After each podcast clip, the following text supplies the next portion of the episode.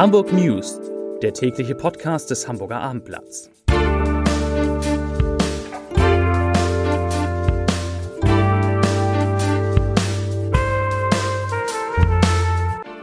Herzlich willkommen. Mein Name ist Lars Heider und heute geht es um die Vollsperrung einer der wichtigsten Durchgangsstraßen in der Hamburger City. Weitere Themen. Die Corona-Inzidenz steigt leicht, Harry Potter hat endlich Premiere und Tim Melzer ist im längsten Interview zu hören, das es in der Geschichte des Hamburger Abendblatts je gegeben hat. Wirklich wahr. Dazu gleich mehr.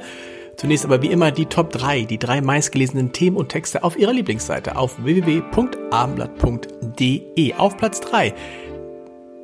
Bremen ist beim Impfen Spitze, auch Hamburg liegt weit vorn. Auf Platz 2 nochmal was mit Bremen.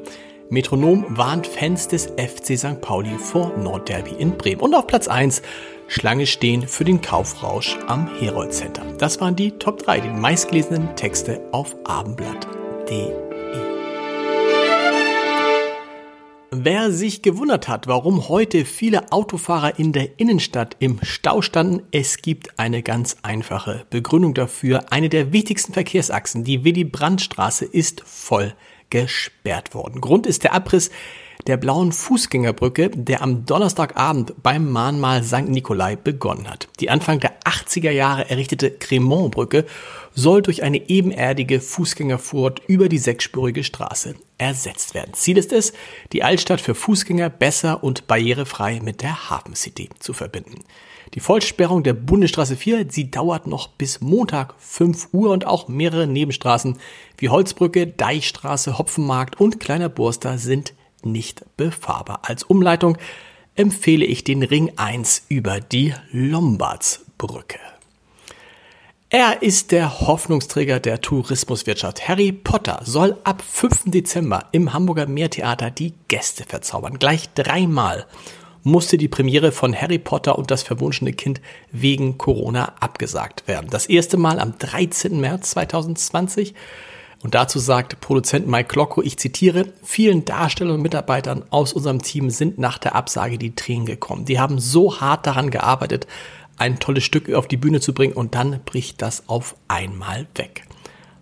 Zitat Ende. Auch der zweite Anlauf für eine Premiere im Oktober 2020 scheiterte und ebenso der dritte Versuch im Frühjahr 2021. Und nun soll es endlich so weit sein. Seit Oktober laufen die Proben und trotz der Wartezeit steht am Ende nahezu die komplette Originalbesetzung erneut auf der Bühne. Wie gesagt, am 5. Dezember geht's los. Die Produktion des Stücks und der Umbau des Theaters mit seinen 1673 Plätzen haben rund 42 Millionen Euro gekostet und es wurden bereits mehr als 300.000 Tickets für die Vorstellung verkauft. Kommen wir zu Corona. Die 7-Tage-Inzidenz ist erneut gestiegen auf nunmehr 111,6 Fälle je 100.000 Einwohner nach 109,3 am Donnerstag. Heute am Freitag kamen 383 Neuinfektionen hinzu. Die Zahl der Corona-Kranken auf den Intensivstationen der Hamburger Kliniken stieg um zwei auf jetzt 40. Zur Wirtschaft. Seit Monaten steigen die Preise. Zuletzt lag die Inflationsrate bei 4,5 Prozent. Wir haben mal einen 8-Jahres-Check gemacht und die Preise in Supermärkten für Dutzende Konsumartikel mit dem Oktober 2013 verglichen. Die Ergebnisse für eine Kiwi zahlen Verbraucher aktuell 211 Prozent mehr als vor acht Jahren. Das Kilo Tomaten ist um 169 Prozent teurer geworden. Für Paprika werden 150 Prozent mehr verlangt. Aber auch Nivea-Creme kostet bis zu 31% mehr. Für Eier wurden zum Teil 54% draufgeschlagen. Den ganzen Vergleich, den lesen Sie morgen in der wunderbaren Wochenendausgabe des Hamburger Abendblatts. Die kaufen Sie ja wahrscheinlich sowieso. Neue Monitore in den Bussen der Hochbahn sollen das Umsteigen im Nahverkehr vereinfachen. Bereits bei der Einfahrt in eine Haltestelle erhalten die Kunden nun eine Übersicht zu den Umstiegen auf andere Buslinien, U- und S-Bahn sowie den Regionalverkehr. Dazu gehören auch die Abfahrtzeiten in Echtzeit. Im kommenden Jahr sollen zudem Störungen und Sperrungen auf den Bildschirmen angezeigt werden. Bisher wurden 420 Busse mit der neuen Technik und der entsprechenden Software in Hamburg ausgerüstet. Im Frühjahr sollen rund 700 weitere Busse folgen. Das rund 4 Millionen Euro teure Projekt soll dann im Herbst 2022 abgeschlossen sein. Zum Podcast-Tipp des Tages an diesem Wochenende. Da soll es ja doch ab und an mal regnen, vielleicht sogar ein bisschen stärker. Auf jeden Fall ist das Wetter nicht mehr so schön wie an diesem Freitag. Und damit Ihnen nicht langweilig wird, wenn Sie zu Hause bleiben müssen, habe ich für Sie, nur für Sie, einen ganz besonderen Podcast aufgenommen.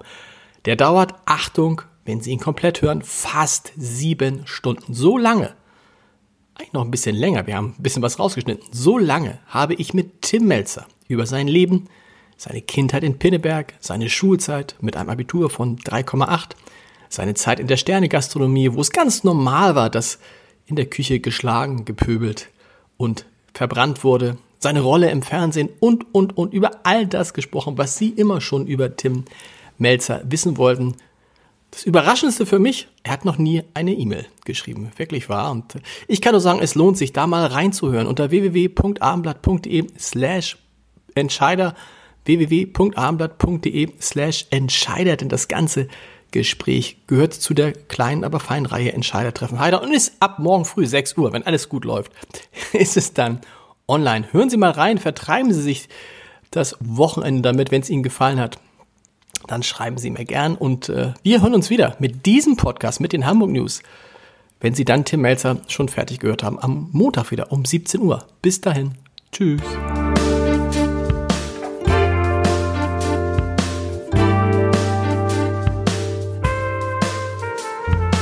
Weitere Podcasts vom Hamburger Abendblatt finden Sie auf abendblatt.de slash podcast.